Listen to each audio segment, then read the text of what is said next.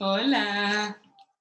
Y, y, bienvenidos al episodio de mi cumpleaños, al episodio 11 de Tu vecina Darks. Yo soy su vecina Darks y hoy tal vez sí lo represento un poquito más, Arizafo. Y hoy me acompaña Andrea, Ando, Hola. Alea. Oye, Y estamos celebrando mi cumpleaños, por eso soy ridícula y me puse esto, pero no importa, I'm feeling myself. Tomando cervecita, entonces acompáñenos, por favor, tómense una cerveza y, y, y así. porque es un episodio muy triste. Es, es un episodio muy, muy fuerte, van a necesitar. Van a necesitar alcohol Para olvidar. para olvidar todo lo que está pasando y lo que pasó. Vamos a hablar el día de hoy de Ted Bundy, que, bueno, es un, creo que es el nombre más reconocido o de los más reconocidos cuando hablas de asesinos seriales. Y siento que también ahorita como que resurgió mucho cuando salieron primero la serie de Netflix, creo, la de Ah, Ted sí. Bundy's Tapes, y después la película de Terribly Wicked Evil, la de Zac Efron. la película de Ted Bundy de Zac Efron. Este, como que resurgió. Y, y pues les voy a contar la historia. Pero también un poco. hmm, por algún motivo, Ted Bundy está como súper romantizado en la cultura pop. Pero como que a la gente se le olvida las cosas horribles que hizo. Y incluso a mí cuando estaba como investigando es como de, ah, ok, sí, ya sé que hizo cosas horribles, pero se me olvida qué tan horribles, entonces, o cuántas, entonces sí fue como de, ah, sí, era un monstruo, wow, sí, sí es cierto, Sí, lo era. sí lo era. Y este, mm, y también hay alguna comunidad extraña como de esas de Tumblr, en las que como que idealizan a, a los asesinos seriales y tienen como hasta merch y así es como de, ah, Al buen Ted Bundy. Y tienen como un nombre, como, no, ya saben, las Directioners, pero de Ted Bundy. los Eh, Bundyers, güey. Por. los Teddiers. No sé. Los Bondi, no sé. Team Bondi. No sé, güey. Es Como las, horrible. como las Manson Girls. Manson también tiene como todavía personas ahí que me digo. Bueno, Mira, la gente es estúpida. sí, sí, sí, sí. Como en algún episodio mencioné, esto no es para idealizar o poner en un altar a ningún asesino, porque son terribles seres humanos, solamente es porque tengo mucha curiosidad al respecto y es un tema que me interesa. Entonces, un asesino al final, sobre todo si es alguien como Ted Bundy, al final sigue siendo unas cosas. Entonces, podemos empezar con la historia de el buen Ted. Theodore Robert Bundy nació bajo el nombre Theodore Robert Cowell el 24 de noviembre de 1946 en Vermont, en Burlington. Eh, nació en un hospital para madres solteras porque pues, su mamá era madre soltera. Este, cuando era niño vivió con sus abuelos y, y él creía que sus abuelos eran sus papás y que su hermana, su mamá era su hermana. Esto lo creyó por un buen tiempo. Este, y fun fact que me enteré y me pueden corregir si estoy mal al respecto, pero a Jack Nicholson también le pasó lo mismo. O sea, creo que su mamá también lo tuvo muy joven y entonces los abuelos se hicieron pasar por sus papás y su mamá como su hermana. Pero bueno, Jack Nicholson no terminó siendo un asesino serial, ¿verdad? Entonces no podemos decir que eso contribuyó o que eso fue culpa de lo que sucedió. Pero bueno, este, algunos familiares de Ted tienen la teoría de que su abuelo era en realidad su papá.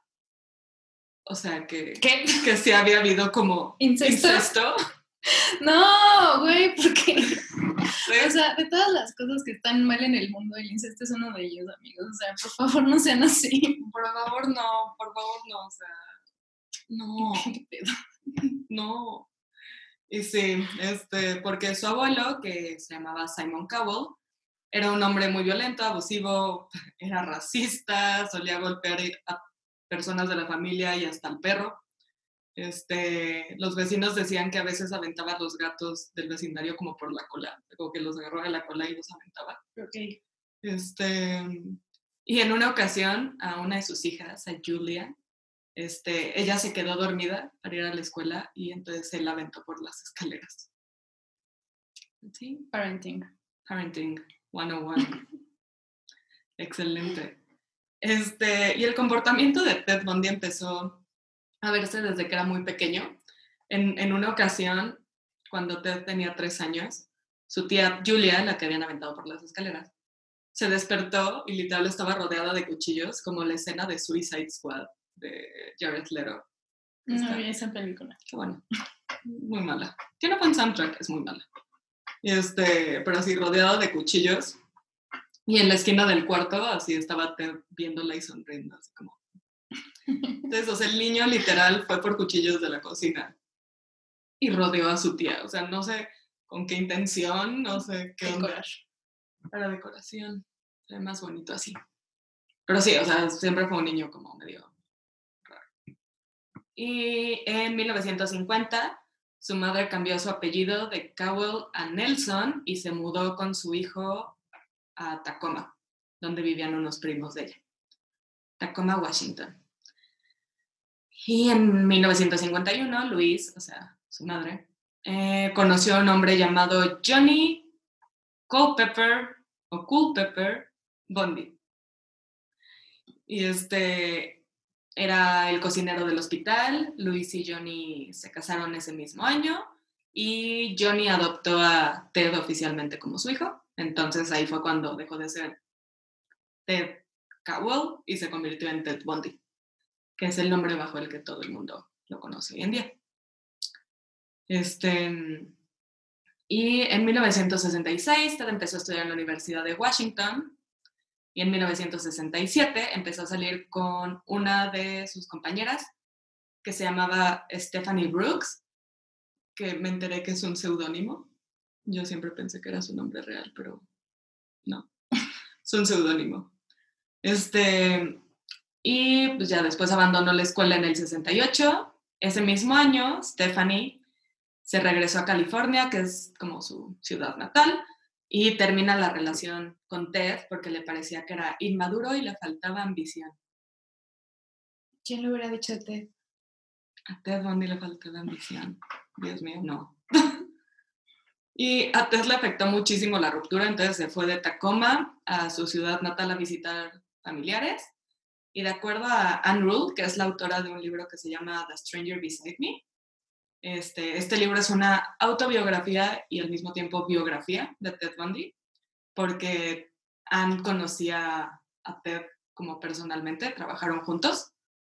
Este, entonces, de acuerdo a este libro, Anne menciona que cuando estaba en este viaje visitando a su, fam- a su familia, es cuando descubre como su registro, bueno, su acta de nacimiento, y donde descubre que pues su mamá es su hermana, digo, su, su hermana en realidad es su mamá y sus papás son sus abuelos y todo eso, ¿no? Y pues bueno, o sea, me imagino que no debe ser algo chido de enterarse, la neta. Pero, o sea, tampoco es tan horrible. O sea, digo, creo que sí está mal como ocultar ese tipo de información, ¿no? Pero la mamá habrá tenido sus razones. Y tampoco se me hace lógico, porque el esposo de la mamá adoptó a Ted como su hijo. Sí, Eso fue antes de que lo encontrara, o sea, encontrara su registro civil. Exacto. Entonces, no sé, como que todo es muy raro y sí, o sea, yo creo que es como que ya lo sospechaba y quería confirmarlo, tal vez. No lo sé. Pero regresando, debería contar sus bendiciones el 20. Sí, sí, sí, sí. En- pero me acuerdo que, no me acuerdo si fue en el documental o hay personas que es como de, pero los abuelos de Ted siempre fueron súper lindos y siempre como que no es una persona como el típico asesino serial, no es un, una persona que vivió como abuso o cosas así, ¿no? Y es como, Cortea el abuelo tirando a su tía por las escaleras, güey, o sea. Exacto, y yo así de, o sea, no sé, no encontré si a él directamente también le pegaban, pero su abuelo sonaba como una horrible persona, entonces no lo dudaría. Entonces, digo, sí, no es comparación como con otros que, que sí, o sea, su infancia es terrible, pero al mismo tiempo sí es como, pues tampoco la tuvo así como de, ay, qué bonita vida, qué, qué padre. Sí, no, no, no, no. Sobre todo si hay la sospecha de que tu abuelo, que es tu papá, que es tu abuelo, o sea, que es producto del incesto, como de... Sí, así es. Así que, amigos, si, si cometen incesto, les va a salir un Ted Bundy. No cometan incesto. No cometan incesto. Nunca, por favor. Se los pido. Terrible. Se los pido, por favor. En otoño del 69, Ted regresa a Washington y estudia psicología y ahí es donde conoce y empieza a salir con una mujer llamada Elizabeth Klopfer o Elizabeth Kendall. Está diferente su apellido en diferentes lugares. Y para quienes vieron la película de Extremely Wicked, Shockingly Evil and Vile, o sea, la película de Zac Efron. Liz, eh, su novia, que es protagonizada por Lily, mi amor, Collins. La amo. Es toda qué preciosa, la verdad. Es qué preciosa. Eh, entonces, por quienes la vieron, pues ubican que básicamente la película gira completamente en torno al punto de vista de Liz. Este, obviamente hay ciertas cosas que en la, pasan en la película y no pasan en la realidad. Por ejemplo, Ted nunca le... Perdón que les arruine o spoile la película, pero eh, Ted nunca le confesó ningún asesinato a Liz. Y en la película sí termina como si se lo confesara. Entonces, eso solo es como uno de los ejemplos. Este, en 1971, Ted Bundy empieza a trabajar en la línea de prevención, de suicidios en el Centro de Crisis de Seattle. O bueno, la Hotline Crisis Center. Fue mi mejor traducción que pude encontrar. Y fue ahí donde conoció a Anne Rule y donde literalmente él se sentaba junto a ella. Entonces se hicieron como muy cercanos. Eh, ella sí lo consideró un amigo, eh, pues trabajaron durante años juntos y en el libro escribía que mm, ella no notaba nada extraño en Ted, o sea, que era una persona muy empática, que salvó muchísimas vidas, o sea, que se quedaba muchísimo tiempo con las personas en el teléfono para que no se suicidaran, este, o sea, que era que ella confiaba en él completamente. Entonces, pues sí, no sé. Entonces ella no podía creer que alguien que había salvado tantas vidas al final haya hecho tanto daño. Um, Bondi después empezó a trabajar para Ross Davis, que era el presidente del Partido Republicano en Washington, y sus compañeros lo describían como una persona muy inteligente, que era agresivo y era muy creyente del sistema. Entonces es como de, ok. Lo de creyente del sistema yo no entiendo al 100, no sea, pero bueno. ok, Ted. Ok. Este, en un viaje de trabajo, el partido va a California y Ted se reencuentra con Stephanie, la, la que lo cortó y rompió su corazoncito. Este, y pues bueno, vuelven a tener una relación, al mismo tiempo tenía una relación con Liz en Seattle, entonces estaba dobleteando novia. Este, y la relación con Stephanie se volvió seria, ella lo iba a visitar a Seattle a veces, este, estuvieron juntos durante un año y él le propuso matrimonio y ella dijo que sí, porque el amor es real no es cierto. Dos semanas después, Ted Bundy dejó de comunicarse con ella por completo. La gusteó. La gusteó, la gusteó completamente. Este, y pues Stephanie cree que él planeó toda la relación meticulosamente como una venganza este, de haber terminado con él en 1968. Bien tóxico el Ted. Seguramente Ted sería de esa banda que no se pone cubrebocas, y así. totalmente.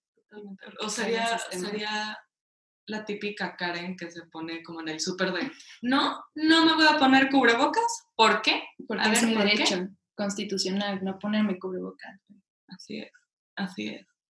Y Ted Ted dijo después que esto lo hizo porque quería probarse a sí mismo que si hubiera querido, sí se hubiera podido casar con ella. O sea, creo que Ted lo hizo para probarse a sí mismo que puede ser un culero, güey. Totalmente, totalmente, neta. Not Güey, cool, no. man, not cool. Este, Sí, güey. y sí, no. Eh, Stephanie era una mujer muy fuerte, segura de sí misma, atractiva, con el pelo largo, peinado de raya en medio, y pues, ajá, acuérdense. Del libro. Sí, así, literal así. Y como, es que los 70s, los 70s. Entonces, sí, imagínense como ese peinado típico de los 70s, medio hippie, en medio largo. Sí. Bueno, yo sí me lo imagino. Según las fotos que vi, sí era medio así. Este. Y pues después de esto es cuando empieza eh, este Ted, su ola desenfrenada de asesinatos. Entonces, de aquí en adelante todo se va a poner como muy feo. O sea, antes nada más era como de, usted es medio culero, ¿no? Pero de aquí en adelante ya es como de, ah, es, esto es Ted Bundy. Esto es la realidad de Ted Bundy. O sea, no Zac Efron, no el güey carismático que luego sale en videos. O sea, no. Es esto. Entonces, bueno. El primer asesinato de Ted Bundy documentado, voy a intentar irme rápido porque de verdad son muchos, entonces. el primer asesinato de Ted Bundy documentado, eh, existe un debate de que no fue su primera vez, eh, la primera vez fue en el 73, o personas que dicen que desde su adolescencia empezó a cometer asesinatos, pero bueno, el documentado fue el 4 de enero de 1974. Este, a medianoche, Bondi entró al departamento de planta baja de Karen Sparks, una joven de 18 años que era bailarina y estaba en su primer año en la Universidad de Washington. La golpeó con una barra de metal que sacó de su cama, o sea, la misma cama de, de Sparks. Este, y después la violó con la misma barra, perdón. Este, le ocasionó obviamente muchísimos daños internos y este y después se escapó, ¿no? Pero este le quiero cambiar el nombre, no es Estefanía, es Karen. Karen sobrevivió, estuvo en coma 10 días, pero sobrevivió, aunque sí con daños permanentes. Este, después, en la mañana del primero de febrero de 1974, de ese mismo año, eh, Bondi entró al departamento de otra estudiante de la Universidad de Washington llamada Linda Ann Haley y la golpeó hasta dejarla inconsciente, la vistió con unos jeans y una blusa blanca y unas botas, la enrolló en una sábana y se la llevó. O sea, y pues, desapareció. Eh, estudiantes del campus seguían desapareciendo aproximadamente una cada mes. Eh, pues sí, o sea, no entiendo cómo el campus de repente así como de, ah, otro estudiante no está, oh vaya. Pero sí, una cada mes. El 12 de marzo del mismo año, o sea, un mes después, Donna Gail Manson, una joven de 19 años, eh, una estudiante de la Universidad de Evergreen State en Olympia, Washington, desaparece camino a escuchar una banda de jazz. El 17 de abril, Susan Rancourt desapareció camino a su dormitorio de la, en la Universidad de Washington State. Este, dos estudiantes reportaron haber encontrado o haberse encontrado con un hombre que traía un yeso en el brazo y que estaba cargando muchos libros y estaba pidiendo ayuda para llevar sus libros hasta su coche, el cual era un Volkswagen Beetle dorado.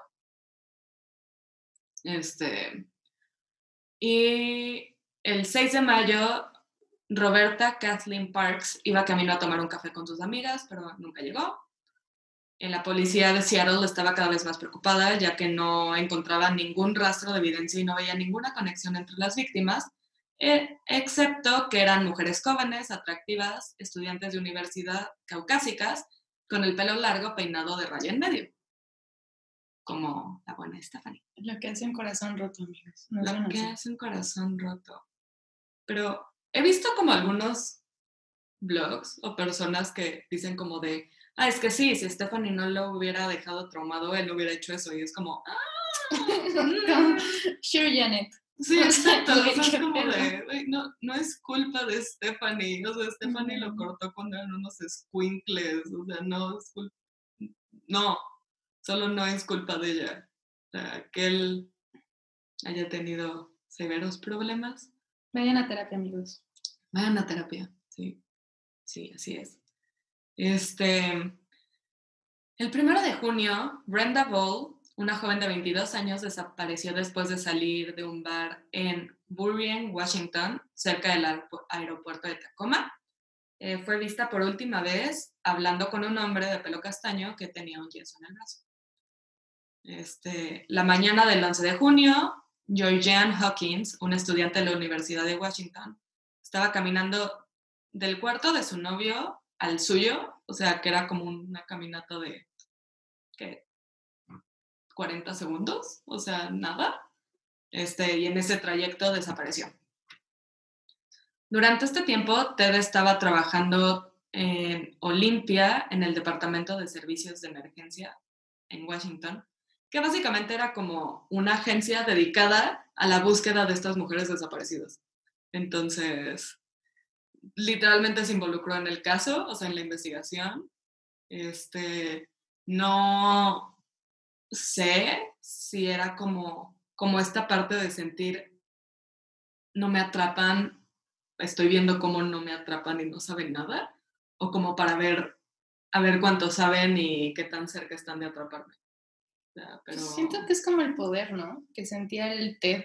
Porque también, o sea, por ejemplo, con lo de la línea de suicidio, prevención de suicidio, que su compañera de cita decía que el vato era bien empático y así, Ujú, y que se quedaba horas hablando con la banda, pues creo que es más como la sensación de poder de que él está en control de la situación y de que él está en control de quién se mata y quién no.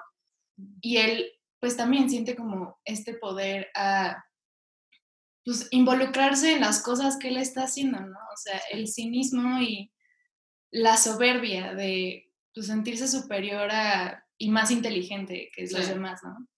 Y pues también estar checando que no, pues lo vayan descubriendo, ¿no? O sea, Sí. que era un batillo bien inteligente. Sí, eso sí. Y Muy- mientras basurilla. trabajó ahí, ¿qué? Basurilla. Basurilla, era una basurilla. Mientras trabajó ahí, empezó a salir con una mujer llamada Carol Ann Boone, la cual también hace su aparición en la película de Zac Efron. Pero no estaba con la Liz. Sí, Ah. seguía con la Liz, Seguía dobleteando. seguía dobleteando el joven. Este, sí, Carol Ann Boone, que también era una monedita de oro, o sea, no realmente en cuestión de su pasado o su vida, simplemente siento que su brújula moral no estaba bien afinada. Pero bueno, eso lo veremos más adelante. Este.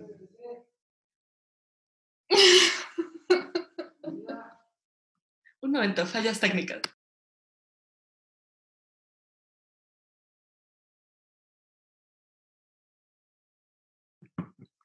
Perdón, fallas técnicas.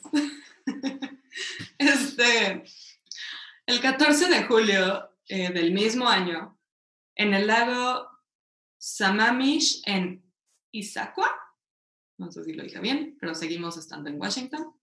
Este, cinco mujeres reportaron ver a un hombre vestido como si fuera a jugar tenis, con un yeso en el brazo que se hacía llamar Ted, y se les acercaba y les pedía ayuda para bajar su kayak de su Volkswagen, de su Beetle, de su coche De su bocho. de su boche. Este, cuatro de ellas se negaron. La quinta aceptó ayudarle, pero cuando llegaron al coche y vio que no había ningún kayak, salió corriendo. Entonces logró escapar. Este, tres testigos afirmaron que vieron a este hombre hablar con Janice Ott, de 23 años, y la vieron irse con él. Solo cuatro horas después, Den- Denise Nasland, una estudiante de programación de 19 años, se alejó de un picnic que estaba teniendo con sus amigos para ir al baño y fue acompañada por su perrito. eh, y el perro regresó, pero ella nunca regresó. Entonces, dos mujeres desaparecieron en ese mismo día. Este, para este momento, el condado de King tenía una descripción detallada del sospechoso y de su coche. por lo que imprimieron volantes como con el boceto que habían hecho de la cara de este tal Ted. y los repartieron por toda la ciudad, los pusieron en periódicos y lo pasaron en televisión. Liz Keller, o Kendall, le estoy cambiando el nombre, o Klopfer, este, o sea, su novia, Anne Rule y uno de sus profesores reconocieron a Ted en el boceto y lo reportaron a la policía. Este, eh, de manera anónima. Em, en la película creo que nada más parece como si Liz lo hubiera denunciado, pero en realidad fueron tres personas que lo conocían de manera cercana los que denunciaron a Ted. Este, pero los detectives se negaron a creer que un estudiante de leyes, porque estaba estudiando leyes, no solamente había estudiado psicología, era un casi abogado. Este, o eso creía él. Eh, los detectives se negaron a creer que un estudiante de leyes sin ningún historial delictivo pudiera estar involucrado en este tipo de casos, porque no entraba en el la imagen que ellos tenían de cómo es un asesino serial. O un asesino serial para ellos era como alguien que actuaba raro, alguien que sobresalía pero como de manera negativa, alguien que era antisocial, como este tipo de cosas, ¿no? Y pues Bondi no era nada de eso, Bondi era súper carismático, hablaba con todo el mundo, o sea, a todo el mundo le caía bien, entonces, o sea, pues como que no cabía en la descripción, supuestamente. Entonces también por eso Ted Bundy es como tan importante en el mundo de los asesinos seriales, porque digamos que fue el primero que rompió como este estereotipo de decir, ah, todo el mundo puede ser culero, no importa cómo te veas. Él y el horrible caso que conté de Ken y Barbie de Canadá a él también fue como de, güey, pero es que está guapo y es súper buena onda, obviamente él no es culpable. Well, miren. Este, en agosto de 1974, Bondi se muda a Salt Lake City, Utah. Eh, su novia Liz se queda en Seattle con su hija. Este, solo de ella, no de ellos dos. Ella ya tenía una hija Este, él le marcaba seguido y la visitaba en Seattle. Este, pero también salía con docenas de otras mujeres mientras estaba en Salt, Lake City. Sí. Este, al mes siguiente de que se mudó a Salt, Lake, en septiembre de 1974, otra ola de asesinatos inició en el área de Salt Lake. Entonces, ¿coincidencia? No. Dejaba una hilera de destrucción por todos lados que iba este hombre. El 2 de septiembre violó y estranguló a una mujer que sigue sin ser identificada en Idaho. Era una joven que estaba pidiendo como rape en la carretera. Entonces sigue siendo como una Jane Doe. Este, el 2 de octubre secuestró a Nancy Wilcox, de 16 años, en un suburbio de Salt Lake. Ted dijo que no tenía intenciones de matarla, solo de violarla, pero que la asfixió por, accidente intentando silenciar sus gritos. O sea, supuestamente lo que Ted Bundy dijo es que ya estaba notando que él quería controlar ciertos impulsos que tenía, no quería ser tan agresivo. Entonces, por eso, ¿para qué matarlas? O sea, eh, todo mal. Pero bueno, en, en, su cabeza era como de, ok, voy a bajarle un grado entonces las voy a dejar con vida. Entonces, por eso supuestamente fue accidental que la matara. Y yo no le creo nada. El 18 de octubre, Melissa Smith, de 17 años, hija del jefe de la policía de Midvale, otro suburbio de Salt Lake City, este, pues desaparece. Eh, su padre, el jefe de la policía, era Louis Smith, Luis, Luis Smith, este, desaparece después de salir de una pizzería. Nueve días después encontraron su cuerpo desnudo en una zona montañosa de los alrededores. Y de acuerdo a la investigación, ella estuvo viva durante, estos, durante los primeros siete días y eventualmente falleció. Entonces, pues ella técnicamente no la mató, pero pues la dejó por ahí Para que a se morir. muriera. A morir, sí. O sea, la dejó a O morir. sea, la mató indirectamente. Exacto, o sea, es como de, no la asesinó como a las otras que directamente era parte del patrón, sino que fue como un, mira, yo no te voy a matar, pero espero que te mueras. Pero te voy a dejar aquí. Exacto. Este, el 31 de octubre, o sea, Halloween, eh, una joven de 17 años llamada Lori Aim desapareció después de salir de un café y su cuerpo fue descubierto por unos hikers en Thanksgiving. O sea, mm, como Un mes un mes después, en noviembre. El 8 de noviembre, en Murray, Utah, Bundy se le acercó a Carol DaRonch en un centro comercial y le dijo que él era un oficial y que le estaba informando que alguien había intentado entrar a su coche eh, en el estacionamiento del centro comercial. Le pidió que la acompañara a levantar la denuncia este, y ella así de, pues es que no se robaron nada. Dice, aún así, necesitas acompañarme a levantar la denuncia de, este. Y ella dijo como de, ok, va. Entonces se sube al coche con él, que by the way, su coche seguía siendo el bocho dorado. O sea, no sé en qué mundo los policías andan en bochos dorados, pero mira, yo a ella no le voy a echar la culpa para nada. Nada más él también es como de, ¿what? Pero, pues sí, pero ella ubicada bien donde estaba la central de policías, entonces cuando vio que él se empezó a, a ir por otro camino, le dijo como, oye, pues por aquí no es, ¿no? Y entonces fue cuando él intentó esposarla, pero ella como en el forcejeo y estarse moviendo, eh, él lo que hizo fue que le puso las dos esposas en una misma mano. Entonces pues tenía un brazo libre, bueno, técnicamente tenía los dos libres. Este, entonces, pues ella este, se voltea, están forcejeando y cuando él le iba a pegar como con un garrote, pues ella tenía la mano libre, entonces lo detuvo, pudo abrir la puerta y salir corriendo. Entonces, ella logró eh, pues ganarle a Ted Bundy, digamos. Este, y pues, sí, es una chingona, porque después eh, ella es importante. Pero sí, este, Debbie Kent, un estudiante de 16 años, sale de la obra. Me salté algo terrible, perdónenme. Bueno, no es terrible, todo es terrible, pero me salté algo.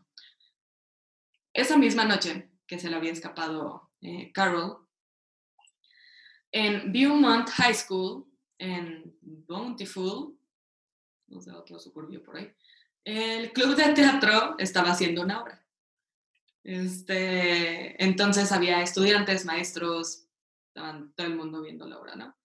Y eh, muchas personas son testigos de cómo vieron que un hombre eh, se acercaba para decirles que alguien había entrado a sus coches. Este, y, y también que lo veían como uh, lurquear, o sea, como estar al fondo del, del teatro como observando a todos. El urqueo. El, el urqueo. Es un gran verbo. Sí. Rae, Rae, ya, ponlo. Definición. Este, Debbie Kent era un estudiante de 16 años que sale de la obra en el intermedio para ir a recoger a su, a su hermanito y desaparece. Los investigadores encontraron unas llaves en el estacionamiento que coincidían con las esposas que traía puestas Carol DaRonch. Eran las llaves de esas esposas. Entonces fue como una conexión que hicieron.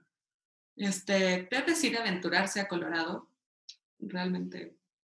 Eso también era algo que le ayudaba mucho a Ted Bundy, es que se movía de, de estado a estado. Entonces, un problema que creo que ha habido en muchos casos es que los estados no, no se comunican como lo que está pasando. Entonces él puede empezar como de cero en otro lugar, porque en ese lugar no tienen conocimiento de lo que estaba pasando junto. Entonces, tampoco había internet. No se podían entender tan rápido. O sea, pero tenían cartas. A lo más mensajeras. Tenían correo, tenían un correo normal. Sí, pero era más lento y a Ted le gustaba echar el road trip, entonces pues sí, era un poco más difícil. Sí, eso sí. Pero entonces, pues bueno, se va a Colorado Y el 12 de enero de 1975, Karen Campbell desaparece de Wildwood Inn en Snowmass, donde estaba de vacaciones con su esposo y sus hijos. Desapareció en el camino entre el elevador y la habitación. O sea, literal, un pasillo súper corto. Este, Julie Cunningham, una instructora de esquiar de Vail, desaparece el 15 de marzo de 1975. No sé por qué, en todos los lugares que leí, por algún motivo es muy importante el mencionar que Ted Bundy era muy bueno esquiando. No sé qué tiene relevante, pero en todos lados lo decía. Y Tal vez era muy relevante para Ted Bundy. para Ted Bundy era muy importante porque era muy bueno Su legado. Era, era- sí. O sea, eso sí hay que, Hay que mencionarlo. hay que darlos, ¿no? Pero sí. Este, Judy Cunningham desaparece el 15 de marzo de 1975. Denise Oli- Oliverson desaparece el 6 de abril en Grand Junction. Todo está ahorita en Colorado. El 15 de mayo, Lynette Colbert desaparece de Pocatello, Idaho, eh, de su escuela, o sea, de como los alrededores de su escuela. Eh, en junio 28, Susan Curtis desaparece en Idaho. Nunca se encontraron los cuerpos de Julie, Denise, Lynette ni Susan. O sea, esos sí son. Nunca los han logrado encontrar. Este, en Washington, el nombre de Ted Bundy había aparecido en cuatro listas de diferentes sospechosos eh, por diferentes motivos, ¿no? Ya fuera por el coche, por el nombre, o sea, pero aparecía en listas de sospechosos. Y entonces ya, ya había entrado a la lista como reducida, digamos, de los 25 sospechosos a investigar. Am, y el 16 de agosto, en 1975, Ted estaba en Utah y pues falló en detenerse a una revisión de tránsito de rutina, o sea, como si hubiera un alcoholímetro y tú dices como, no, no mames, y te pasas y, y te sigues. Bueno, eso hizo Ted Bundy. Eh, supongo que no era alcoholímetro realmente, pero X. Este... Y pues obviamente cuando te escapas te empiezan a perseguir, ¿no? O sea, eso es algo que, pues si no te tienes cuando la policía te indica que lo tienes que hacer, entonces pues, te haces, hacen una persecución. Eh, eventualmente la patrulla logró detenerlo y le dijo que se bajara del vehículo. Cuando investigan lo que había dentro, encontraron una palanca, cuerda, una máscara para esquiar, bolsas de basura, esposas y un picayelos. O sea, típicas noches, cosas para el coche. O sea, ¿quién no tiene eso para el coche? Así uno quita las llantas. Esta escena también sale en, en la película de Zac Efron, cuando le echan la lucecita al coche y es como, ven todo eso. Y creo que es un miembro de Metallica el que hace el papel de ese policía. Estoy casi segura, pero nada más como un, un detalle del que me acordé para aliviar lo terrible que es este hombre. Este, el policía Jerry Thompson hace la conexión del coche de Ted con el que se descubrió, bueno, describió en el intento de secuestro de Carol DeRanch. Este, y consiguen una orden para investigar el departamento de Ted, donde encuentran un folleto de Wildwood Inn, que es un lugar de donde desapareció una de las víctimas. Este, entonces, pues ya es como mucha coincidencia. Eh, lo ponen en la rueda de sospechosos. Sí, al parecer se llama en español. Es en el line-up, el típico que ponen como en las películas y en los programas, que es como muchas personas atrás de un espejo, bueno, de un vidrio, y el testigo o víctima identifica a la persona. Y del vidrio para afuera eh, no se puede ver quién, quién está del otro lado. Pero bueno, lo pusieron ahí en la rueda de sospechosos y tanto Carol DeRanch como otros testigos lo identificaron como ser el hombre que se hacía pasar por policía y que decía a las personas que alguien se había metido en sus coches. Este, entonces, pues ya, lo identificaron. Ah, y falta más porque Ted Bundy también tenía... Realmente no sé si los policías de esa época, perdón, pero eran muy tontos o él era muy listo porque pues se lograba escapar de prisión, ¿no? Entonces, no entiendo cuál era el fallo. O sea, algo no estaba bien. Este, es detenido y llevado a juicio el primero de marzo de 1976, donde es declarado culpable por el cargo de secuestro y sentenciado a 15 años. Este, durante los breaks que había en el juicio, los oficiales lo dejaban usar la biblioteca porque era encantador y a todos le caía bien. Entonces era como de, sí, úsala, porque era la biblioteca de leyes, ¿no? Entonces era como de, ah, pues sí, Pásale. pásale. Y pues digo, eso no debería ser. Y entonces el 7 de junio de 1977, cuando estaba en la biblioteca, ve su oportunidad y se avienta por la ventana del segundo piso. Y cuando cae se rompe el tobillo, pero aún así sigue corriendo. Este, se escapa a las montañas, está escondido ahí durante seis días hasta que encontró una cabaña y se metió a la cabaña y descansó, creo que no había nadie ahí. Algo que pasó muy extraño es que obviamente mandaron a personas a, localizarlo, ¿no? O sea, para reatraparlo, volver a capturarlo o así. Este, una de esas personas se topó con él y él logró convencerlo de que no era él o de que no lo capturara. O sea, neta, no entiendo. O sea, y bueno, entonces él no lo capturó, pero eventualmente sí lo vuelven a capturar y lo llevan de nuevo a prisión. O sea, pero sí, insisto, o él era muy, muy inteligente, muy encantador, o eran muy tontos los demás. O sea, no lo sé. O sea, porque o sea, ya lo has visto, sabes que es él y que aún así te logre convencer. Eso es algo que es muy interesante también de Ted Bundy. O sea, si ves, ven sus fotos, como que él cambiaba de look todo el tiempo para no ser reconocido supuestamente. Y pues de hecho sí funcionaba porque si ves las fotos, aunque sean cosas súper tontas como se dejaba el bigote, subía de peso, bajaba de peso, se peinaba diferente, como que en todas las fotos sí se ve diferente. Y eso es como muy creepy. este, pero bueno, eventualmente ya lo, lo llevan de nuevo a prisión. Inmediatamente Ted empezó a planear su siguiente escape. Eh, corta un hueco en el techo de su celda este, y lo vuelve a tapar para que no vean que hay un Hoyo. hoyo en el techo. Empieza a hacer una dieta, baja muchísimo de peso hasta que finalmente puede entrar en el hoyo que hizo y entonces ya se empieza a arrastrar por como los ductos que había por arriba de la prisión hasta que llega a la habitación del carcelero porque hay personas que viven en las prisiones, pero es como la zona habitacional, no es directamente que esté en la prisión, pero sí se conectan, ¿no? Este, entonces llegó justo ahí y es cuando él se dejó caer del techo, justo cayó en el closet de linens, o como se llame, pero en el closet del carcelero. Y justo tuvo la buena suerte de que el carcelero y su esposa estaban en el cine ese día, entonces no había nadie. Entonces, lo que hizo es que se puso la ropa del señor y salió caminando de prisión, de prisión por la puerta principal. Así como me la pelan. Insisto, what?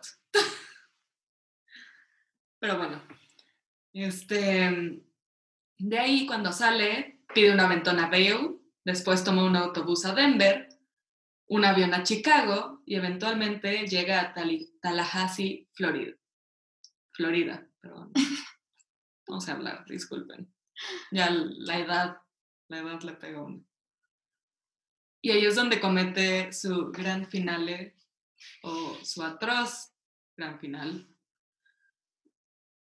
Porque, sí. No es que nada de lo que haya hecho estuviera bien, nada más aquí. Sí. El 15 de enero de 1978, a las 3 de la mañana, Ted Bundy llega a la Universidad de Florida y entra a la casa de la sororidad, sorority, este, de Chi Omega eh, por la puerta trasera porque no tenía llave, entonces se logra meter. eh, golpea y estrangula a cuatro chicas de la sororidad. eh, cada una era roommates. entonces lo que hizo fue que en la primera habitación entró y mató a Lisa Levy y a Margaret Bowman. Después fue a la siguiente habitación del pasillo y les hizo lo mismo a Karen Chandler y a Kathy Kleiner. Y después solo se fue de la casa. Eh, caminó por la calle y entró a otra casa y le hizo lo mismo a una joven llamada Cheryl Thomas, pero ella sobrevivió porque, pues como estaban forcejeando y pues, va a sonar horrible, pero ya había matado a cuatro personas, entonces me imagino que para cuando llegó con Cheryl Ya estaba un ya poco estaba cansado. un poco cansado, entonces pues yo creo que se le complicó más. Sí, pues, sí fue horrible, pero pues es lo que me imagino así como de... Porque se, no la logró matar porque se tardaron mucho forcejeando. eh, las personas del piso de arriba escucharon el ruido, entonces bajaron a ver que todo estuviera bien y pues este... Bondi escuchó las, las pisadas y salió corriendo. Entonces por eso Cheryl sobrevivió. Este... Bondi para este momento ya estaba fuera de sí. No es que antes hubiera sido la persona más centrada del mundo ni, ni nada de eso. Pero en esta ocasión era como si, como si estuviera teniendo un episodio de manía, o sea, como que de verdad no tenía... Perdió el control. perdió el control totalmente. Es muy probable que él supiera que ya se acercaba como el fin, como de, pues ya la, la cagué, o sea, ya cuando me agarren, pues ya, ya fue, ¿no? Entonces que también por eso fuera como tan, no lo sé. Y el 9 de febrero, en Lake City, secuestró, violó y mató a Kimberly Leach, una niña de 12 años. mm, Después se robó otro Volkswagen Beetle. No sé por qué le gustaba ese coche tanto. Bueno, en los, en los 70 creo que había muchos, Bochos. muchos bochos. Aquí, aquí en el Mex también hay muchos bochos. En el mix. En el MEX, en, el, en la sede MEX hay muchos bochos, porque antes eran los taxis. Pero bueno. Este, viajó al otro lado del estado de Florida, eh, pero en Pensacola fue detenido por un policía porque notó las placas del auto que, habían sido reportadas como robadas. Este, entonces pues, lo detiene, eh, pelean y finalmente el policía logra someter a Bondi y arrestarlo. Eh, Bondi solo le dice, desearía que me hubieras matado. Entonces, pues sí. Em, lo cual también me parece como de, un poco como hacerse el mártir de morir en esta pelea con el policía y al mismo tiempo como no querer enfrentarse a las consecuencias de sus acciones, o no sé, no lo sé. Creo que fue en, en el documental, o no me acuerdo si fue en la película, que lo, mm, lo analizan y supuestamente lo diagnostican con bipolaridad. Que uno, después hay psicólogos y psiquiatras que han dicho que no era bipolar, o sea, no era bipolar. Y dos, mm, ser bipolar o por tener bipolaridad no te, no es como que en el juicio vayan a decir como de, ah, ok, entonces es inocente por, por este, insanity. Demencia, no sé cómo se dice en español. O sea, pero no, no te descartan como, ah, sí, eres bipolar, está bien. Es lo que hace la gente. O sea, ni siquiera, ni siquiera tiene sentido, pero bueno. Eh, estaba enjuiciado por los cargos de asesinato en Tallahassee y de Lake City. El juicio se llevó a cabo en Miami. Una de las chicas de Chi Omega, Nita Neary, eh, lo vio al salir de la casa y fue al juicio. eh, fue al juicio, ella lo identificó y tanto su testimonio como las mordidas que había dejado en sus víctimas fueron la evidencia que eventualmente lo condenaron. Esto también en, en la película de Zac Efron es como muy remarcado, como esa parte de las mordidas, pero pues sí, o sea, Tenía los dientes medio feos, tenía los dientes sí, muy particulares, exacto, medio chuecos. medio chuequitos. Y el como que en Florida fue donde le dijeron como de, no, güey, o sea, ya te has escapado de estos otros lugares, aquí no vamos a dejar que te escapes. Es como de, aquí es donde te vamos a condenar, aquí es donde ya, ya, güey. Y ah, hay una escena en la película que es así, es completamente recreación de lo que pasó en realidad, que está como él discutiendo con el gobernador de Florida o no sé quién es, y como que están ahí echándose como su pleitecito como de, no sé, como que también el de Florida quería de alguna manera, que, que está bien, me- o sea, no estoy defendiendo a Ted Bundy para nada, pero como que él particularmente quería como decir, yo soy el que venció a Ted Bundy. Entonces como que le tenía como mucho más ira y rencor y cosas. Perdón. Salud. Gracias. Y este. Y Bondi estaba en esta idea de, no, yo soy inocente y todos saben que soy inocente y así, no, pero bueno. Este. Y. Y,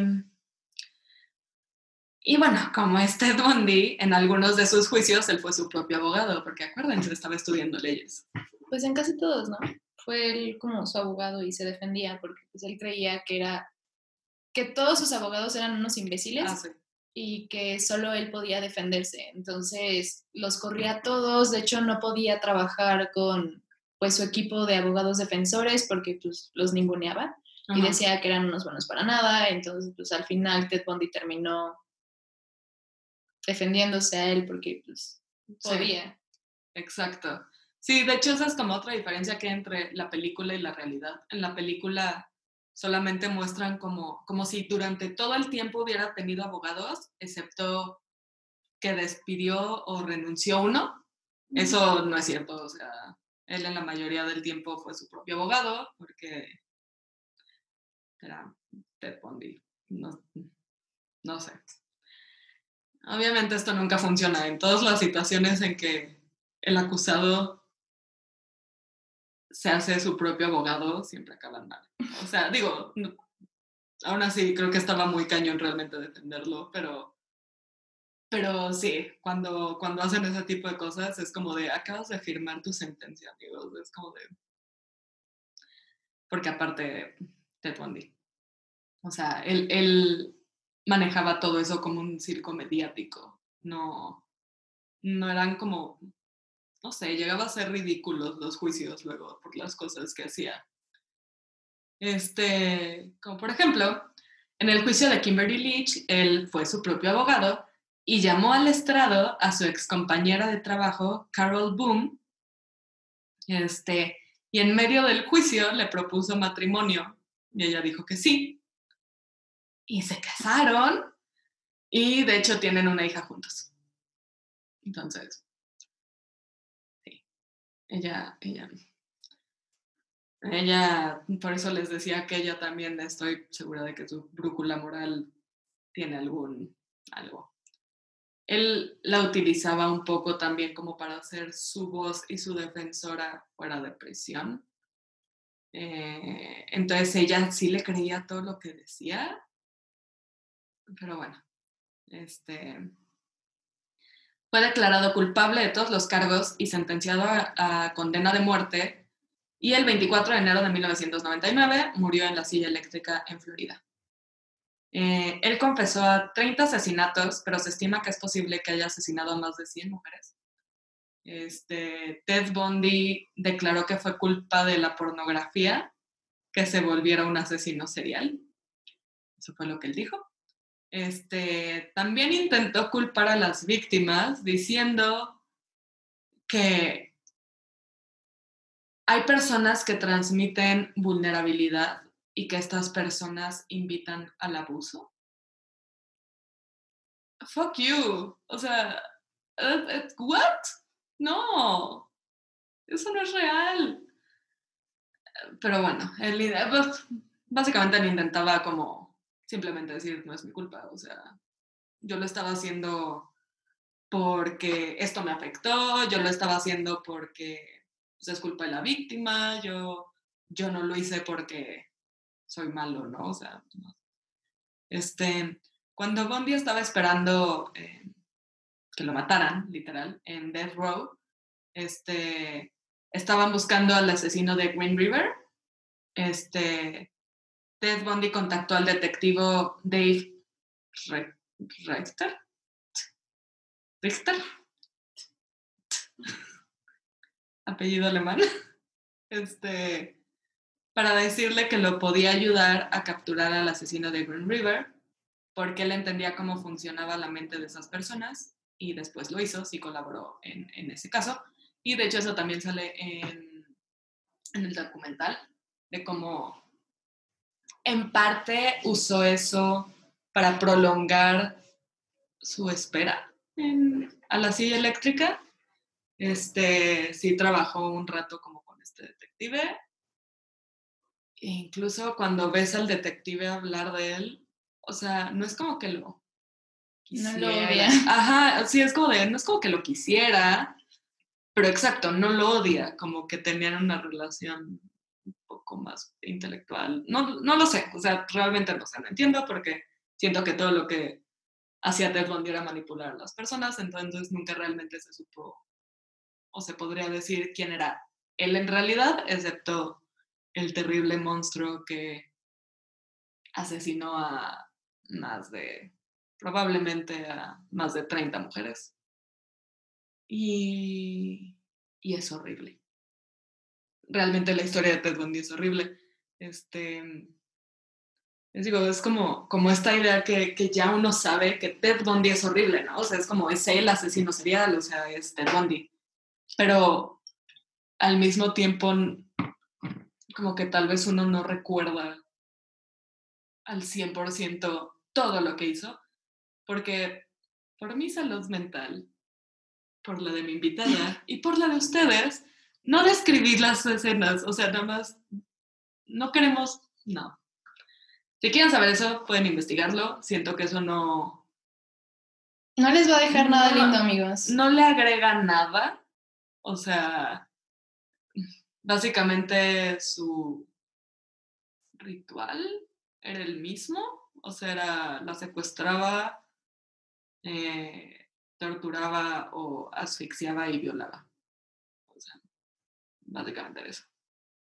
Entonces, ya, ya ir a detalles, pues realmente no creo que le agregue nada. Siento que es mejor recordar como a las víctimas, como pues, digo, que, que pensar en ellas, en qué manera este monstruo las mató. Pero sí, entonces ahora, ahora me pregunto un poco, porque hay gente que, que lo sigue como ídolo, como idolista, that's not a word. Admirando, supongo que es la palabra. pues no sé, amiga, o sea, creo que es como la negación de la violencia, porque también con la Liz, que no me acuerdo cómo se apellida, así que lo voy a decir Liz.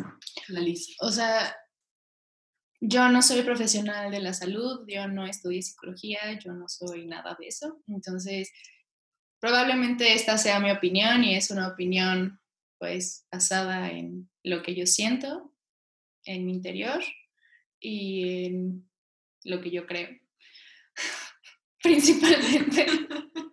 y probablemente pues también esté pues, un poco ignorante mi opinión, ¿no? Porque pues, yo no soy una profesional de salud, pero sí siento que mucho de lo que pasa con Ted Bundy es la negación de la violencia, o sea, como estaba diciendo antes de, pues, hacer este como pequeño disclosure de que pues, no soy profesional de la salud. Pues es eso, ¿no? O sea, creo que en el fondo la Liz sabía que había algo malo con Ted, o sea, porque pues al final, al final ella fue quien lo denunció y pues yo creo que ella sabía que había algo malo y también con Carol, o sea, yo no conozco a esta morra, o sea, yo no puedo hablar por ella, ni por qué lo hizo, ni nada. Y también creo que con lo de Ted Bundy fue donde se inició un poco más esto de perfilar a los asesinos seriales y realmente entender lo que estaba pasando. Porque como María dijo, los antes como que había esta idea de que los asesinos seriales pues eran gente rara y gente que pues tenía alguna clase de enfermedad mental y no siempre, o sea, creo que eso también le agrega un chorro al tabú de que las personas que sufren alguna algún tipo de enfermedad mental pues son malas o son peligrosas o son inestables. Y no, no es cierto muchas veces, o sea, solo es gente que tiene enfermedades mentales. Y Ted Bundy no era una persona que tenía una enfermedad mental, Ted Bundy era un psicópata. Ted Bundy estaba completamente consciente de lo que estaba haciendo y lo disfrutaba y, no, y nunca demostró ninguna clase de culpa. Y pues, por ejemplo, la Carol, perdóname. la Carol. La Carol. Eh, pues ella fue completamente seducida, se dice así. No sé hablar español. Pero ajá, Ted Bundy la sedujo. La sedujo. Y pues ella cayó y ella realmente creía que el Ted era inocente y lo defendió y o sea, imagínense el nivel brutal de negación, de violencia y de negación a lo que Ted había hecho, que fue terrible. O sea, en verdad, este, pues este caso es muy triste y no sé, o sea, yo, yo me siento muy devastada internamente y por eso me estoy alcoholizando. Ya. Pero, pues eso, ¿no? O sea, yo no creo que Carol haya sido intrínsecamente mala, pero pues sí cayó como en la red de manipulación y de mentiras y de seducción perversa de Ted Bundy. Y pues hasta tuvo una hija con él, cuando Ted Bundy pues ya estaba siendo sentenciado a pena de muerte, que también creo que eso es un poco, se me fue la palabra, controversial. Mm. Creo que Ted Bundy no merecía la pena de muerte porque creo que eso no es suficiente a lo que hizo. O sea, creo que es la salida fácil. O sea, creo que una vida en prisión hubiera sido mucho más horrible que, pues, que lo mataran, porque pues sí, o sea, te quitan la vida y ya no existes y así, pero pues realmente no pagas lo que hiciste. O sea, ¿qué clase de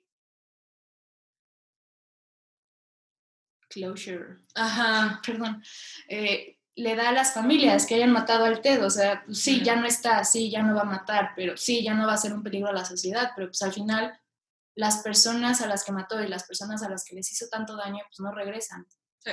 O sea, y pues es eso, o sea, también la negación de parte de la sociedad, ¿no? O sea, como que estas chicas o estas personas, porque estoy segura que no solo son chicas, o sea, como que muchas de ellas o ellos o personas apelan a que Ted Bundy era un vato bien guapo.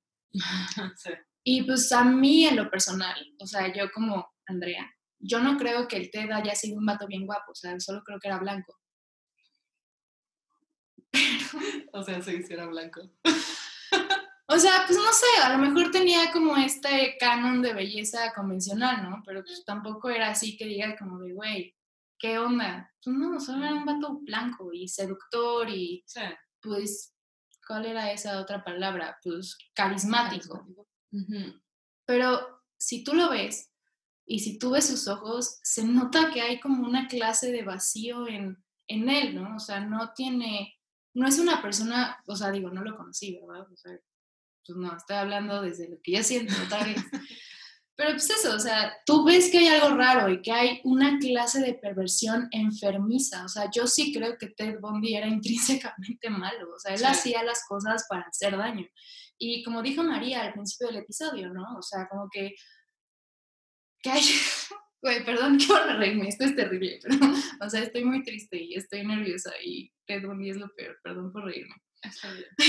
Este, como dijo María, ¿no? O sea, que Ted Bundy empezó a matar a mujeres que tenían pues raya en medio, cabello largo, o sea, como este tipo de similitud con, se me olvidó su nombre, pero con la novia que lo dejó, Stephanie. Stephanie, o sea, pues sí, o sea, pues tiene un tipo de, o sea, pues está matando por odio, o sea, porque, o sea, sí creo que Ted Bundy era una persona muy narcisa y muy ególatra y pues al final fue una herida narcisista terrible que la morra lo haya dejado y pues no lo pudo soportar y fue como de, güey, y fue, o sea, cuando, perdón, le propuso matrimonio a esta vieja otra vez, que, o sea, güey, neta no regresen con sus ex.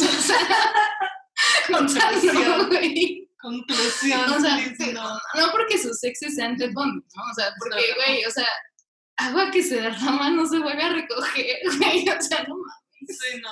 perdón. no, no. Pero bueno, regresó con su ex, que, o sea, digo, todos hemos tenido como esta relación tóxica, en la que regresamos con el ex porque se nos hace fácil y pues es más seguro, ¿no? Ya, eh, mejor malo conocido que bueno, no sé cómo va ese dicho, perdón. Ustedes me entienden. Pero ajá, o sea, regresó con este güey y este güey le pidió matrimonio y luego, luego la ghosteó nada más para pues sentir que recuperaba el poder sobre esta vieja, ¿no? Perdón que me exprese así de la mujer, perdón. Ok, ya. Lo siento. No, no, no, está bien, está bien. Pero sí, o sea, es completamente cierto. Él. O sea, porque otro que ponen en la misma categoría, que se me acaba de olvidar su nombre, pero es supuestamente en el que está inspirado como Hannibal y Leatherface y así. Mm, Ed Gein. Ed Gein no Sí. fue un asesino Eh, serial. amigo. Exacto, no, exacto. Pero es eso, Ed Gein no fue un asesino serial. Solo estaba enfermo. pero por algún motivo es como de ah, Ed Gein, Ted Bundy, y es como Ed Gein no era un asesino serial. O sea, sí mató a algunas personas, pero Ah, porque sí. él sí tenía esquizofrenia y Él- sí estaba enfermo él estaba en su enfermo. delirio y no fue tratado porque pues no vivió en una época donde las enfermedades mentales se trataran y pues sí hacer muebles con la banda muerta, pues no mames. Sí, no, no, no. No, no es un estilo decorativo que yo recomendaría, la verdad, pero o sea, Ed Gein sí estaba enfermo. Exacto, es como, esa es una persona que estaba enferma y que no fue tratado y entonces no tenía pues, el 100% de... No sabía lo que estaba haciendo, estaba en Exacto. un delirio. Exacto. O sea, y en cambio, Ted Bundy no tenía una enfermedad mental que fuera a en el cual pudiera decir que tenía delirios, en el cual no estaba consciente de las cosas que hacía. Exacto, él estaba 100% consciente de lo que hacía, o sea, al grado de, sin irse a la parte de, de los asesinatos, o sea, cómo planeó desde el principio enamorar a Stephanie, a Stephanie, para simplemente tomar su venganza. O sea, fue un plan Con meticuloso, me- me- meticuloso, Meticuloso, sí. perdón, perdón, meticuloso, que este, ya me fue, meticuloso, que, con el fin de hacer daño, porque obviamente eso es lo que quería lograr, eh, que él quisiera ver que, ay, sí, al final sé que soy un chingón y me estoy comprobando que soy un chingón, ok, a huevo, tu ego, tu narcisismo, chingón. Tu soberbia. Sí, güey. O sea, pero es como, pero al final lo que quería era venganza, era hacer daño, era lastimar a esta mujer, porque obviamente la iba a lastimar. Porque esas cosas lastiman. Entonces, o sea, él no es como, como de, ay, eh, el rush del momento, es un impulso que no puedo controlar, es, que aún así, that, that's not a thing. Pero, o sea, es, eh, o sea, no es como un, estaba fuera de mí. Él planeaba todo a la perfección, tanto que pues se tardaron un rato en encontrarlo. Muy gran palabra. Meticuloso. Excelente palabra. Pero, o sea, sí. Y también como el nervio de este señor de, pues, creerse tan chido y tan capaz y tan inteligente y de... Ah, se me fue la palabra, pero de decirle a la banda que era estúpida. De defenderse Ah, él, o sea, sí. imagínense el nivel de soberbia de pensar, o sea, porque yo sí creo que Ted Bundy creía que si él se defendía iba a poder Ah, sí. librarse de eso, porque pues él tenía una imagen de él o proyectaba más bien, porque no sé, pero pues, proyectaba una imagen de él de que pues, era un chingón, ¿no? Sí. Y pues no, no lo era, era un hombre horrible. Era un hombre horrible, sí. Sí, que de hecho, o sea, en las cintas de Ted Bundy, el documental, serie documental, no sé cómo se llama, este, sí muestran un poco más la realidad de lo que hizo, pero también se enfocan un poco justo en esta parte de que dentro de lo que cabe, Ted Bundy ayudó a las investigaciones, a poder perfilar a asesinos seriales y criminales y etcétera, ¿no? O sea, como que también se enfocan mucho en eso. Que, pues sí, o sea, es cierto. Se cambió la criminología. Ajá, exacto, es como de cierto, pero al final es como de, eh, eh, él era un monstruo, o sea, no, encuentro, no encuentro otra descripción. Y en la película que salió, sé que era desde el punto de vista de Liz, y sé que es una película, o sea, sé que pues muchas cosas fueron. Oye, tan película que pusieron al Zac Efron, o sea, por... Ya sé. O sea, miren, la verdad es que pues, yo nunca fui muy fan de High School Musical, nunca la vi así, pero pues, o sea, sí Zac Efron tiene como un club de fans, se me están olvidando las palabras, pero ajá, o sea, tiene un séquito, vamos a usar esa palabra, de personas que se les hace altamente atractivo. Entonces, o sea, a mí me enojó porque pues soy una persona que hace mucho coraje por cosas muy estúpidas y que no están en mi control. Pero me enojó un buen que pusieron al Zac Efron. Fue como de, güey, o sea, ¿por qué van a poner al gato guapillo? O sea, Ted Bundy era un monstruo. Pero, o sea, por otro lado, pues pusieron a la Lily. Pues la Lily está bien bonita. Sí. La Lily. La Lily. Pero sí, exacto. Es como de, porque luego era como de, ok, pues lo ponemos en comparación y dicen como de sí se parecen, ¿no? da el cartazo, pero pues no lo da, güey, ni se parecen. Exacto, es como de, pero, o sea, mm, mm", y es como de, ok, está chido en cuestión laboral para Zac Efron de poder realizar ese tipo de personajes. Desgraciadamente que existan ese tipo de personajes. Pero, sí, pero un poco lo romantiza. Sí, exacto. O sea, de alguna manera, ya sea que, o sea, literal, yo estaba viéndola en el cine, porque yo obviamente le iba a ver. Este, estaba viéndola en el cine y al final escuché que alguna señora que estaba sentada enfrente de mí o junto a mí preguntó, ¿entonces sí lo hizo? Y yo así. Bueno, o sea, tampoco puede ser la culpa de la señora por ser estúpida. O sea, güey, no tomes. Pero es que tal vez soy yo que solamente asume que todo el mundo conoce la historia de Ted Bundy, ¿no? Pero aunque no la conozcas. Pero pues, está muy.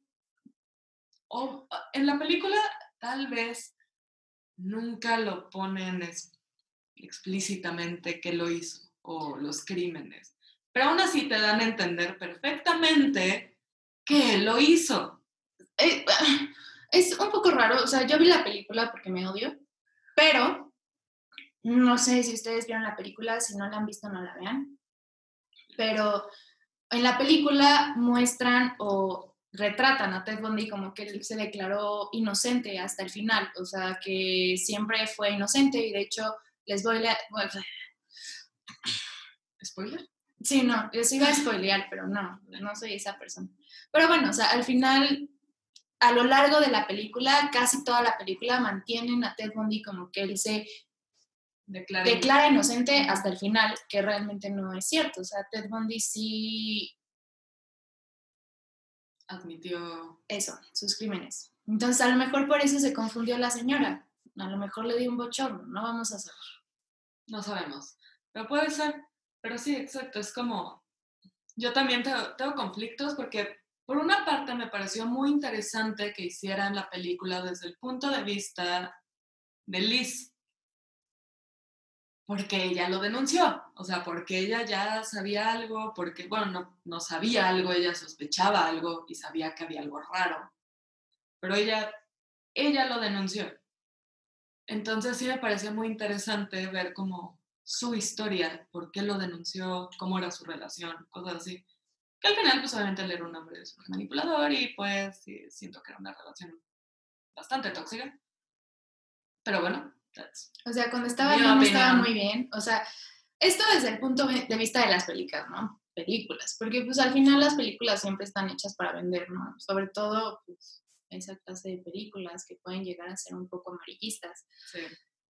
Y pues en la película la relación que retratan entre la Liz y el Ted, como que sí, cuando está bien, está muy bien, y pues el Ted era chidoris y lo que sea, ¿no? Y cuando estaba mal, estaba muy mal, y que Ted sí se iba durante mucho tiempo, y que, pues eso, ¿no? O sea, como, pues Liz sabía que había algo mal y sufría mucho, y de hecho, pues en la película, creo que Ted la deja, bueno, no me acuerdo, la verdad es que no me acuerdo porque no puse mucha atención, pero en una parte, no sé si es cuando el Ted ya está como en la cárcel o lo que sea, pero la Liz está bien deprimida y sus amigas están así como, de hecho una de sus amigas como aquí le dice como digo, "Ay, amiga, date cuenta, o sea, Sí. tu gato está bien raro y lo tienes que denunciar y la Liz como, no. Y pues, güey, Liz, ¿por? Sí, sí, exacto. O sea, ella, a pesar de que, insisto, esto es como lo retratan en la película, no sé si haya un libro o un algo de parte de Liz, Creo que Liz sí hizo un libro, pero Ah. no sé cómo se llama. pero, o sea, ella decidió de dejar de... eh, en la película lo ponen como que él sigue intentando mantener contacto y decirle, vas a ver que soy inocente, vas a ver que soy inocente, vas a ver Te que amo, soy bebé. inocente. Sí, te amo, bebé, ya cambié. ya cambié, no lo vuelvo a hacer. Este, Hola, bebé, ¿cómo has estado? Lleva bachata. Bebé, yo no soy tan malo. Ya, Justo así. Justo perdón. así. Es lo que le Bebé, decía sabes que por te extraño. ya, güey, perdón. Basta. Me puso muy triste este capítulo. Es muy triste.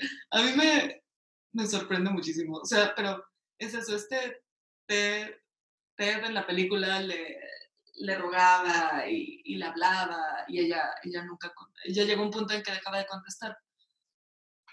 Y, pero aún así, ella seguía el caso. Ella seguía viendo el juicio porque insisto, esto era un circo mediático, o sea, y Ted lo sabía y todos lo sabían. O sea, sí, ¿no? Fue el primer juicio como televisado. sí, de esa magnitud. Sí, fue el primero. Entonces, pues él lo sabía, todos lo sabían, todo el mundo. O sea, entrevistaban a chavas y era como de, es que yo solo vengo al juicio a ver a Ted. Porque Ted está guapo. Y es como, tú podrías ser su víctima. I'm just saying. Pero, pues, Bueno, o sea, si tenía como peinado de libro, sí. Si no, no. Pero sí, exacto, o sea, es como... O sea, Liz sufría un chingo porque dentro de ella, a pesar de, insisto, esto es como lo pone en la película, a pesar de que ella lo denunció porque sabía que había algo y existía una sospecha, yo creo que había una parte de ella que esperaba que no fuera cierto y por eso seguía el juicio. O tal vez esperaba que, Que sí fuera fuera cierto y entonces no sentirse culpable de haberlo denunciado. Entonces, pues sí, fue, fue una tortura para ella al final, aunque ella ya no tuviera una relación con él. Pero, pero sí, sí, esa película a mí me parece conflictiva en un sentido, porque siento que no estoy diciendo que hagan una película de Ted Bundy en la que salgan todas la matazón y es una película gore. O tal vez no hagan una película de Ted Bundy, hagan un documental si quieren, pero una película, güey, o sea, Simplemente por ser película ya está romantizado, o sea, porque es como con el Zac Efron, con el Zac Efron y que ni está tan bueno. Pero la Lily sí. O sea, los dos. A mí no se me hace guapo el Zac, la verdad. O sea, pues, está- eh, no sé, se me hace bien teto, la verdad, pero o sea, eso yo- soy yo. Güey, no sabía que te gustaba High School Musical, perdón. No me gustó la High School Musical, pero me gustó después. El Zac Efron no High School Musical, these together. Sí, di, di High School Musical. Es mi cumpleaños, déjenme en paz. Este. ¿Qué pasa cuando tomo cerveza? Perdón. Este. Y High School Musical hace no mucho y me dio mucha risa lo mala que es. Pero crecí con eso, niña Disney. Pero. Sí, es un caso muy triste porque él en sí hizo cosas horribles. Era una persona deleznable, la verdad. O sea, terrible, terrible, terrible. Y terrible que haya personas que lo defiendan, en mi opinión. O sea. Y que lo admiren y que, lo admiren, sí. O sea, no sé si dentro de su club de fans como que lo defiendan y sigan diciendo que fue inocente, pero pues sí, hay banda que está obsesionada con el té. Y o sea, en una parte lo entiendo porque pues siempre hay como cierta atracción a la muerte, ¿no? O sea, hay una pulsión de muerte y una pulsión de vida y puedes sentirte atraído a, esas, a ese tipo de cosas, pero una cosa es que te interese y como nuestra vecina Darks, que te interesen estos casos que, pues, güey, son muy tristes. Y otra cosa es que defiendas a personas que destruyeron tanto y que hicieron tanto daño y que fueron tan malas. O sea, sí, Ted Bundy fue un ser humano miserable y asqueroso y malvado y guacala. Sí, totalmente, totalmente de acuerdo. Y sí, siento que en parte eso es lo que Perdón, escucho a mi gato maullar desde aquí. Este. Sí, siento, insisto, siento que hay un punto en el que a la gente se le olvida lo terrible que fue, las terribles acciones que cometió. Y pues sí, simplemente que es algo sumamente triste que tantas mujeres murieran porque el güey era un ardido con el corazón roto y que le... ¿Sádico? Sí. O sea, es horrible. Es horrible. Este, yo estoy muy interesada en leer el libro de A Stranger Beside Me. Estoy segura que me va a dar pesadillas y no me va a dejar dormir. Pero tengo mucha curiosidad de ver el punto de vista de Anne Rule. Um, y pues sí, no, no idealicen asesinos, porque al final son horribles.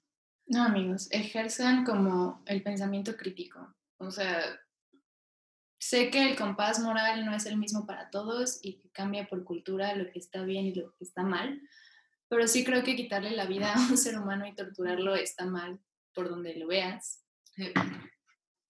Tal vez en esta sociedad, ¿no? Pero pues está mal. Tú no tienes por qué decidir sobre la vida de los demás y por qué hacerles daño. Entonces, pues sí, no.